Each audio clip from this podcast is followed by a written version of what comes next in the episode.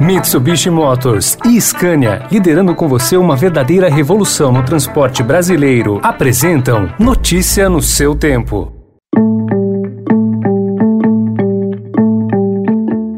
Olá, seja bem-vindo, seja bem-vinda. Começa agora mais uma edição do Notícia no seu Tempo. Esse podcast é produzido pela equipe de jornalismo do Estadão para você ouvir em poucos minutos as principais informações do jornal. Entre os destaques de hoje, explosões de homens-bomba matam pelo menos 60 afegãos e 13 militares americanos. E Joe Biden promete caçar autores. Vacina da Pfizer será fabricada no Brasil em 2022. E o aumento de roubos e sequestros com o uso do Pix. Esses são alguns dos assuntos que você confere nesta sexta-feira, 27 de agosto de 2021.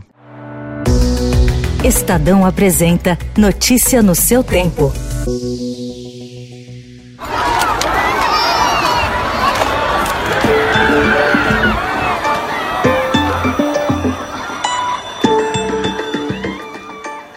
Dois homens-bombas se explodiram ontem do lado de fora do aeroporto de Cabul, matando pelo menos 60 afegãos e 13 militares americanos. No apagar das luzes da participação dos Estados Unidos no conflito, antes da retirada total das tropas no dia 31, o ataque causou uma das maiores perdas americanas na guerra. Em uma conta no Telegram, o Estado Islâmico assumiu a autoria dos atentados. Na Casa Branca, o presidente dos Estados Unidos, Joe Biden, prometeu caçar e punir os responsáveis. To those who carried out this attack, as well as anyone who wishes America harm, know this we will not forgive. We will not forget.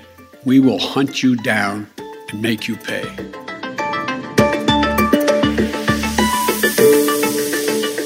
O Estadão também informa hoje que estão crescendo os roubos e sequestros com o uso do Pix. Nos sequestros, as quadrilhas obrigam a vítima a colocar senhas dos aplicativos de banco e fazer ela própria a transferência para contas laranjas criadas só para receber o dinheiro. Nas contas da Secretaria de Segurança Pública de São Paulo foram registrados 206 boletins de ocorrência de sequestro relâmpago no estado, de janeiro a julho desse ano, 39,1% a mais que no mesmo período de 2020. A pasta não diz quantos envolvem o Pix. Em nota, o Banco Central disse que todas as operações com o Pix são 100% rastreáveis, o que permite a identificação das contas recebedoras dos recursos. E falando em Banco Central, numa vitória da equipe econômica, o Supremo Tribunal Federal decidiu ontem manter em vigor a lei que conferiu autonomia formal ao BC, blindando o órgão de pressões políticas. Bandeira defendida pela instituição e pelo ministro Paulo Guedes, a medida foi sancionada pelo presidente Jair Bolsonaro em fevereiro, mas contestada na corte por partidos de oposição. Depois de questionar qual o problema de a conta de luz ficar um pouco mais cara, o ministro da Economia Paulo Guedes confirmou a alta na conta de energia por causa da pior crise hídrica dos últimos 91 anos. Como mostrou o Estadão, os novos cálculos internos do governo apontam para a necessidade de a bandeira vermelha nível 2, hoje em R$ 9,49 a cada 100 kWh, ser elevada para algo entre 15 e 20 reais. Em audiência pública no Senado, Guedes disse ainda que pedirá aos governadores que não subam automaticamente o ICMS. Nós temos que enfrentar a crise de frente. Vamos ter que subir a bandeira, vamos pedir aos governadores para não subirem automaticamente, né, porque eles têm um percentual, então você bota a bandeira, eles acabam faturando em cima da crise. Nós temos que enfrentar, não adianta ficar sentado chorando. A Pfizer e a BioNTech anunciaram ontem a assinatura de uma carta de intenção com a farmacêutica brasileira Eurofarma para a produção da vacina contra a Covid no país. Segundo o comunicado das empresas, os procedimentos de transferência de tecnologia, desenvolvimento local e instalação de equipamentos começarão imediatamente com o início da fabricação em 2022. A empresa brasileira será responsável pela produção e distribuição do imunizante para a América Latina. A estimativa é de entrega de mais de 100 milhões de doses anualmente, fabricadas em Itapevi, na Grande São Paulo, como anunciou o gerente-geral da Pfizer na América Latina, Carlos Murilo. A Eurofarma, uma companhia totalmente brasileira, vai começar, através deste acordo com a Pfizer, a terminar o processo de fabricação de nossa vacina aqui no Brasil.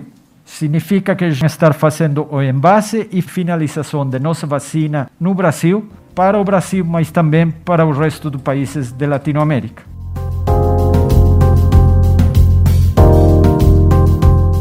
E ao menos quatro estados e duas capitais devem se antecipar ao Ministério da Saúde e começar a aplicação da terceira dose da vacina anti-Covid antes de 15 de setembro. Em São Luís, no Maranhão, o reforço já começou ontem. A necessidade da dose extra foi anunciada na quarta-feira pelo ministro da Saúde, Marcelo Queiroga. Países como Estados Unidos, Chile e Israel já adotaram a medida. Notícia no seu tempo. As principais notícias do dia no jornal O Estado de São Paulo. E em 20 segundos, ministro Luiz Fux ataca a ameaça contra o STF e a prata do hipismo brasileiro na Paralimpíada.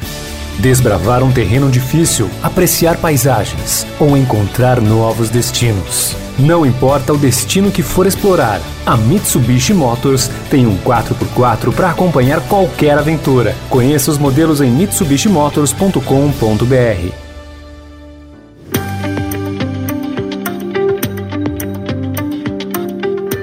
Aliado de Jair Bolsonaro no Congresso, o Centrão se divide para a disputa de 2022. E uma importante ala do bloco avalia que a chance de o presidente conquistar o segundo mandato está cada vez mais distante. Em conversas reservadas, o núcleo do Progressistas, que é o partido do presidente da Câmara, Arthur Lira, e do ministro da Casa Civil, Ciro Nogueira, aposta que a eleição para o Planalto pode até ser decidida no primeiro turno, se o presidente não mudar radicalmente o comportamento e a população população não sentir no bolso uma melhoria econômica. O diagnóstico marca uma mudança significativa na avaliação de políticos próximos do Planalto.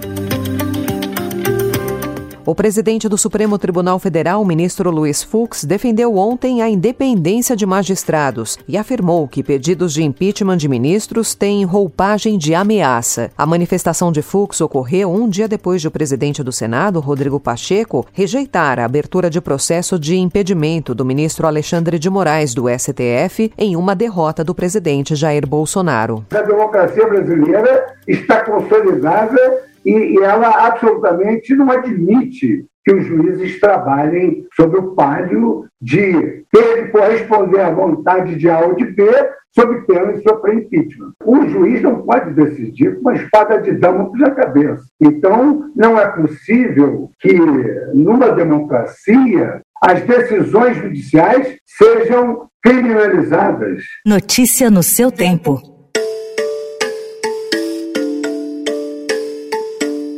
E para encerrar, Paralimpíada de Tóquio. No hipismo, o cavaleiro brasileiro Rodolfo Riscala superou as próprias limitações e conquistou a medalha de prata no adestramento classe 4, que é para atletas com comprometimento leve em um ou dois membros e com deficiência visual moderada. Foi o melhor resultado da história do adestramento paralímpico brasileiro.